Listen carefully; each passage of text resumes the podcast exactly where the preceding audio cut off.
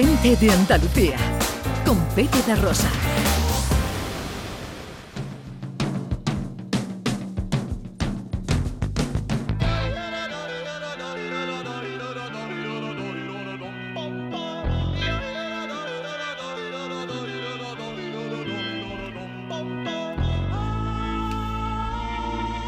Ha llegado el momento de hablar de filosofía con él, Maese Vico.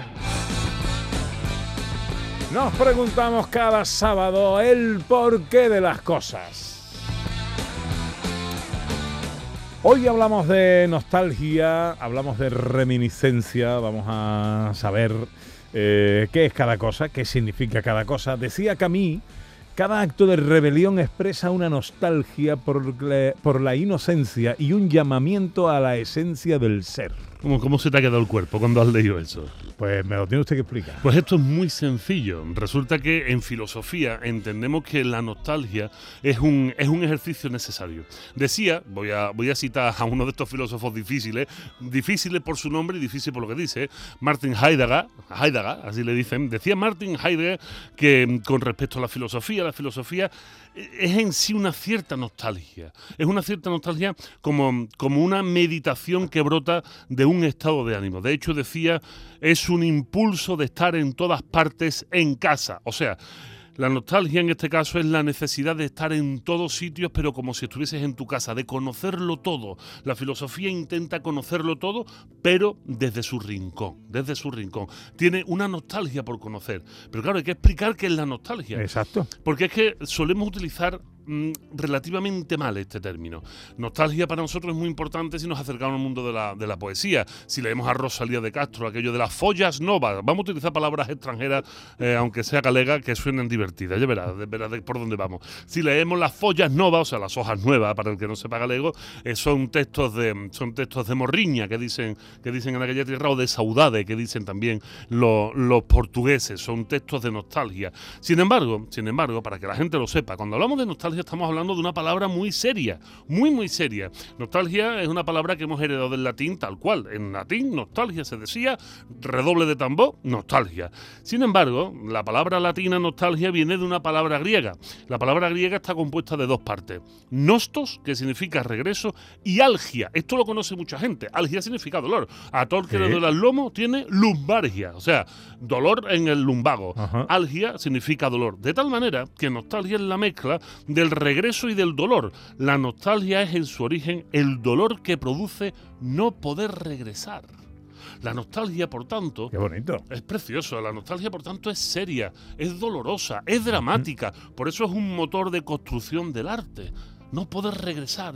Me duele no poder estar allí. O sea, que diríamos que la nostalgia no sería el, el recuerdo de otras cosas, sino la pena por no volver a, estar cosa. allí. Exactamente. Entonces, eh, podemos entender que la nostalgia quizás no es como nosotros la sentimos. De hecho, ahora mismo hay un negocio magnífico, que es el negocio de la nostalgia, eh, que es muy sencillo para que la gente lo sepa. Ahora veremos si está bien empleado o no esta palabra. Es el negocio de gente de nuestras edades ya, mm, talluditos, vamos a decirnos talluditos, maduros, estamos en, Eh. en buen, un buen estado, Eh. entre los 35 y los 60 años, por ejemplo, que no somos los tiesos de los años 70, 80 y 90 y que cuando vemos cosas de los 60, 70, 80 y 90 nos ponemos tiernos. Vemos, por ejemplo, las Nike robóticas de Martin McFly y decimos, ahora sí me las podría comprar. Y si resulta que Nike va, las saca y te las compra. O vemos un sable láser y dice, ahora sí me lo podría comprar y me lo compro. Es el mundo de la nostalgia, pero ¿acaso, acaso eh, oyentes que estáis ahí pendientes, sentimos dolor ante esas cosas de los años pasados? O más bien, y aquí viene la parte bonita, sentimos cierto regocijo, cierto placer, como dirían los franceses, ya que estamos políglotas hoy, cierto déjà vu, o sea, cierto ya visto, gustoso, que nos hace sentir bien. Porque todo esto nos hace sentir bien, nos hace encontrarnos con ese yo del pasado. Ahí está la reminiscencia. Eso no es nostalgia, es reminiscencia. ¿Qué significa reminiscencia? Reminiscencia es el hecho de que algo te venga a la memoria, algo que está lejano en el tiempo y que está casi olvidado. Esa es la reminiscencia y eso genera placer. Es como esos olores, no sé si os ha pasado. El cerebro humano está compuesto de muchas capas y el primero es el cerebro reptiliano, el más primitivo de todos. En el cerebro reptiliano están nuestros olores de la infancia. ¿No nos ha pasado alguna vez que entramos en algún sitio y de repente, ¡boom! un bofetón de olor y decimos, ¿Te recuerda algo? esto, esto lo he vivido, esto es, esto es mi abuela, esto es la casa del campo, esto es, eso es reminiscencia. En, la, en las catas de vino, precisamente, hablan de eso. O sea, que el- una cata es memoria. Exacto. O sea, tú no puedes eh, decir, este vino huele a, a- a mina de carbón, si tú no has olido nunca una mina de carbón. ¿no? Claro. Entonces, eh, a lo que te huelen las cosas es a lo que tú recuerdas que olían otras cosas. ¿no? Y fíjate por dónde me estás yendo, que para los filósofos la, la palabra reminiscencia no es que sea importante, es que es vital, porque sería el bueno de Platón el que nos dijera, la reminiscencia, él lo plantea como una teoría, la teoría de la posibilidad de conocer las cosas, fíjate. Platón creía que el alma era de alguna manera inmortal y que el alma antes de estar en nuestro cuerpo estaba en otro sitio. Y ese otro sitio era un sitio donde se enfrentaba a las cosas, a la verdad, al bien, a la belleza, a la justicia, a las grandes palabras con mayúsculas. Y que en la caída al cuerpo, en la caída al cuerpo, cuando ya estaba el alma en nuestro cuerpo y veíamos las cosas, las recordábamos y sentam- sentíamos placer por recordar esas cosas. La reminiscencia, por tanto, es fundamental. Y la nostalgia también, por supuesto. Pero para hablar de nostalgia y del mundo de la nostalgia y del negocio de la nostalgia, que más bien sería el de la reminiscencia, porque a nadie nos duele volver a encontrarnos cosas. Dame un segundo. Antes de que nos presentes a, a tu invitado, ya que le hemos pedido el juego a los oyentes de recordarnos cosas eh, que se han perdido, eh, Ana, tenemos a los oyentes que nos cuentan cosas en redes. Por cierto, tenemos una- un escacharramiento. Tú ves, yo ahora tengo nostalgia de... Ya no tenemos cacharramiento. ¿Ah, no? No. ya no es Ya nostalgia. está arreglado. ya, tene- ya tenemos WhatsApp. Ya tenemos. ¡Qué bien! No, me dice María que no. Seguimos nostálgicos entonces. Entonces tengo nostalgia de cuando las cosas eh, funcionaban. Eh, bueno, en redes que nos cuentan. En redes nos cuentan, por ejemplo, Julio Vera dice que echa de menos rebobinar una cinta de cassette con un bolivic. Este, mira, este para mí también. eh, em, Paco Barona dice. Eh, se ha perdido y recuerda con muchísimo cariño las caracolas de chocolate, que eran grandísimas, Hombre. que ahora las hay, pero que no saben igual. Lo mismo, es su mano la, lo mismo es su mano la que ha crecido, ¿eh? No, no, no, yo estoy con él, ¿eh? Yo estoy con él, porque no saben igual que No, las no, de rellenas de antes. crema, esa crema de vainilla tan rica, ¿verdad? Sí, y además eran más crujientes. Sí, señor, costaban cosa. 35 pesetas. Se me está haciendo la boca. ¿Ha contado la de Julio Vera? Sí, sí, sí, sí. ¿Y ha contado la de Merchi? La de Merchi no la he contado. Es que Merchi te cita. Dice, como dijo ayer el Gran Vico en el programa de Vigorra, hay que recordar que el Gran Vico está los viernes con Vigorra, hablando también de filosofía, se echa de menos las calles llenas de niños jugando. Correcto, correcto, qué tristeza más grande. Eh, bueno, me dice uno muy bueno, Jo- José Antonio Lore. Eh, se ha perdido el tinto Sabin y el sifón. ¡Ah! Esas botellas que tenían unas estrellitas, ¿eh? ¿Te acuerdas? Las Sí, estrellitas en el y luego la ese tapón de, plax, de plástico que tenía como una arandela Sí, que se sí, sí. recortaba y entonces las madres y las abuelas las recubrían de, coche, de crochet Sí, de- con un de ese, y hacían unos manteles. Y también se utilizaba para los cojines, cojines con Ay, estas arandelillas. sí, Hombre, qué cosa. Yo qué recuerdo el tinto Sabin, yo era muy chiquitito, no asocien ideas que no son, porque eh, con la caja de, de tinto Sabin regalaban pelotas de goma. Oh. Y yo jugaba en el jardín de mi casa. ¿Cuántas pelotas Mi tenía? padre, mi padre compraba el tinto y yo jugaba con la pelota. Bueno, Madre mía. preséntanos a tu invitado. Bueno, pues para mí es un orgullo, un placer y me llena de satisfacción poder presentar a un amigo, a un amigo que lo está petando, a un amigo que está rompiendo la pana en su, en su parcela del mundo que le toca. Él es Diego Pérez Galindo, Diego Galindo para los aficionados al cómic, al mundo del TVO. Y bueno, pues esto es un sevillano, nacido en el año 78, no tiene la fortuna de haber nacido en el 76 como yo, pero bueno, nació dos años después, nos conocemos desde hace más de 30 años, compartíamos el tren de cercanía que iba desde San José de la Rinconada a la estación de Santa Justa, en su caso, él se quedaba allí para ir a la Facultad de Bellas Artes, donde se licenció, y desde el año 2010, mi amigo don Diego Galindo, pues ha enfocado todo su buen hacer al mundo del cómic, pero sobre todo en Estados Unidos.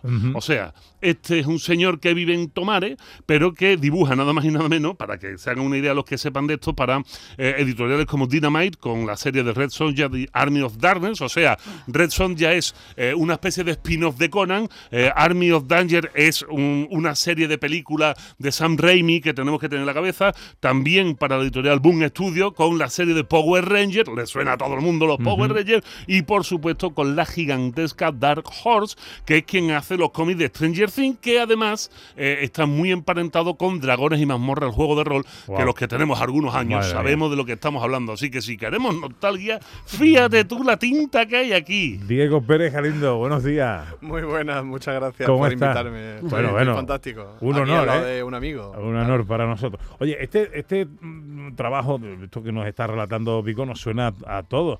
Eh, esto tiene mucho de nostalgia, ¿no? Uf, tiene muchísimo. Y sobre todo cuando también te lo plantean hacerlo. O sea, imagínate, tú estás en casa, estás eh, intentando meter cabeza en el mundillo y aparecen este tipo de encargos y dices tú, ¿qué, qué ha pasado? ¿Cómo? Lo, ¿Que voy a hacer? ¿Que voy a dibujar los Power Rangers? ¿Que voy a dibujar Red Sonja? Yo recuerdo que, por ejemplo, en el tema de, de, de Red Sonja, no, de, de eh, Army of Darkness. Eh, Army of Darkness. el ejército de las tinieblas. Fue, fue más, fue más eh, impactante para un amigo mío que era muy fan de Sam Raimi que para mí incluso, ¿no? Y, y, y, ahí te das cuenta, ¿no? De que, de que todo esto que estamos hablando de la nostalgia, las reminiscencias, etcétera, están eh, muy impregnadas en, en, ti, ¿no? a mí me nombra, me nombra Red Sonja y yo, a mí me traslada los mejores momentos de mi infancia. yo me sentaba en el kiosco esperando el nuevo cómic de Conan, en este caso Conan, y me sentaba esperando un día tras otro porque llegaba cuando llegaba. Y entonces yo me, ponía ahí todos los días que el kiosquero me decía, pesa no, pero es que además había que hacerlo así porque si no, no pillaban los números. era, complicado en aquella época. Bueno, ahora sigue siendo complicado pillar los números de este señor porque están edición tras edición. Ve, córrele, por ejemplo, en Sevilla, supongo que en la Nostromo se podrán encontrar, en estas tiendas especializadas. prácticamente en todas las tiendas especializadas, también en la FNAC, en el Corte Inglés. Mundo Friki. Está en todo, sí, en todas. Y ahí es donde se pueden encontrar este tipo de cosas.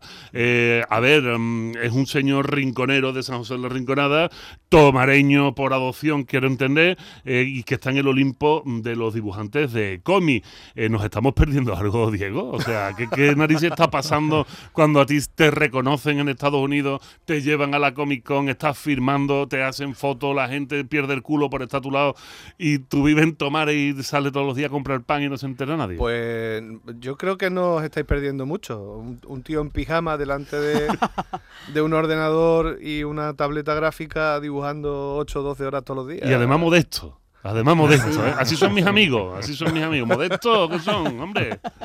Oye, eh, eh, ¿cómo es de potente el mundo del cómic a nivel mundial? Vamos a ver, a nivel mundial, ahora, yo creo que ahora mismo es muy potente. Es, cierto que hablan de la época dorada, de la época de plata, etcétera. Pero yo creo que ahora mismo mm, está en uno, en, en la, casi en la cresta de la hora. ¿Qué es lo que ocurre? Que sí es verdad que, por ejemplo, las editoriales lo están pasando peor. ¿Por qué? Porque hay más editoriales. Entonces, la competencia es brutal. Pero las ventas son gigantescas.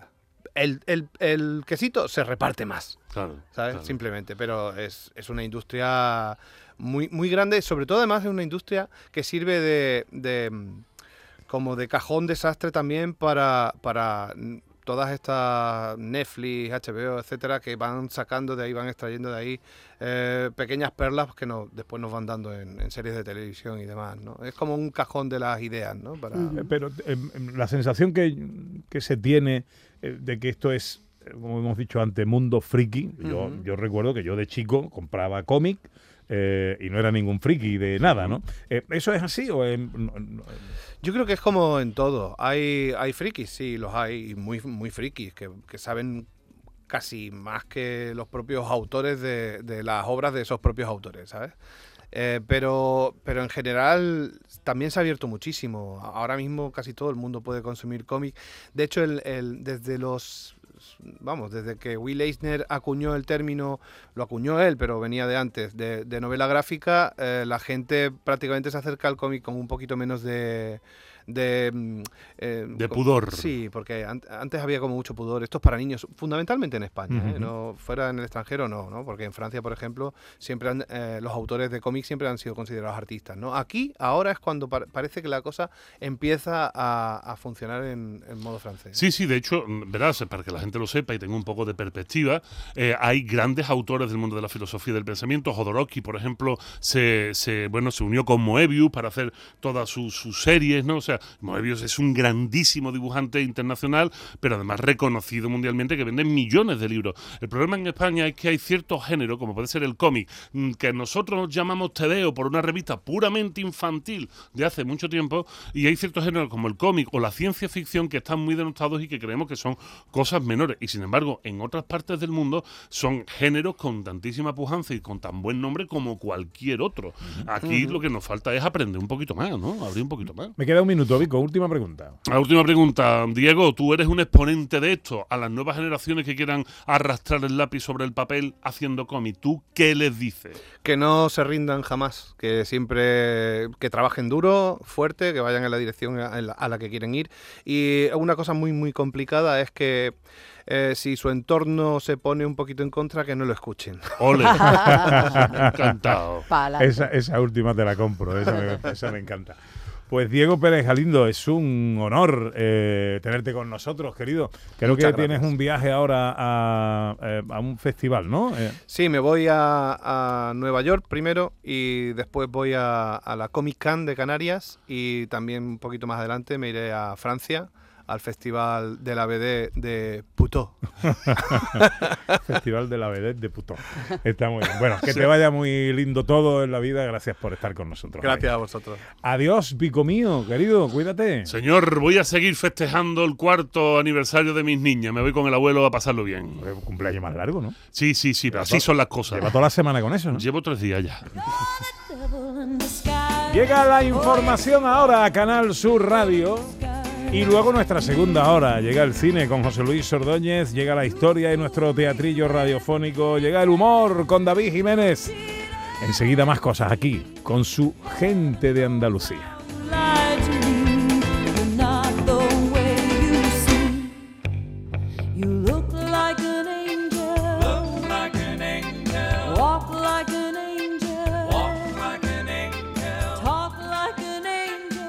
Gente de Andalucía. Con Pepe da Rosa.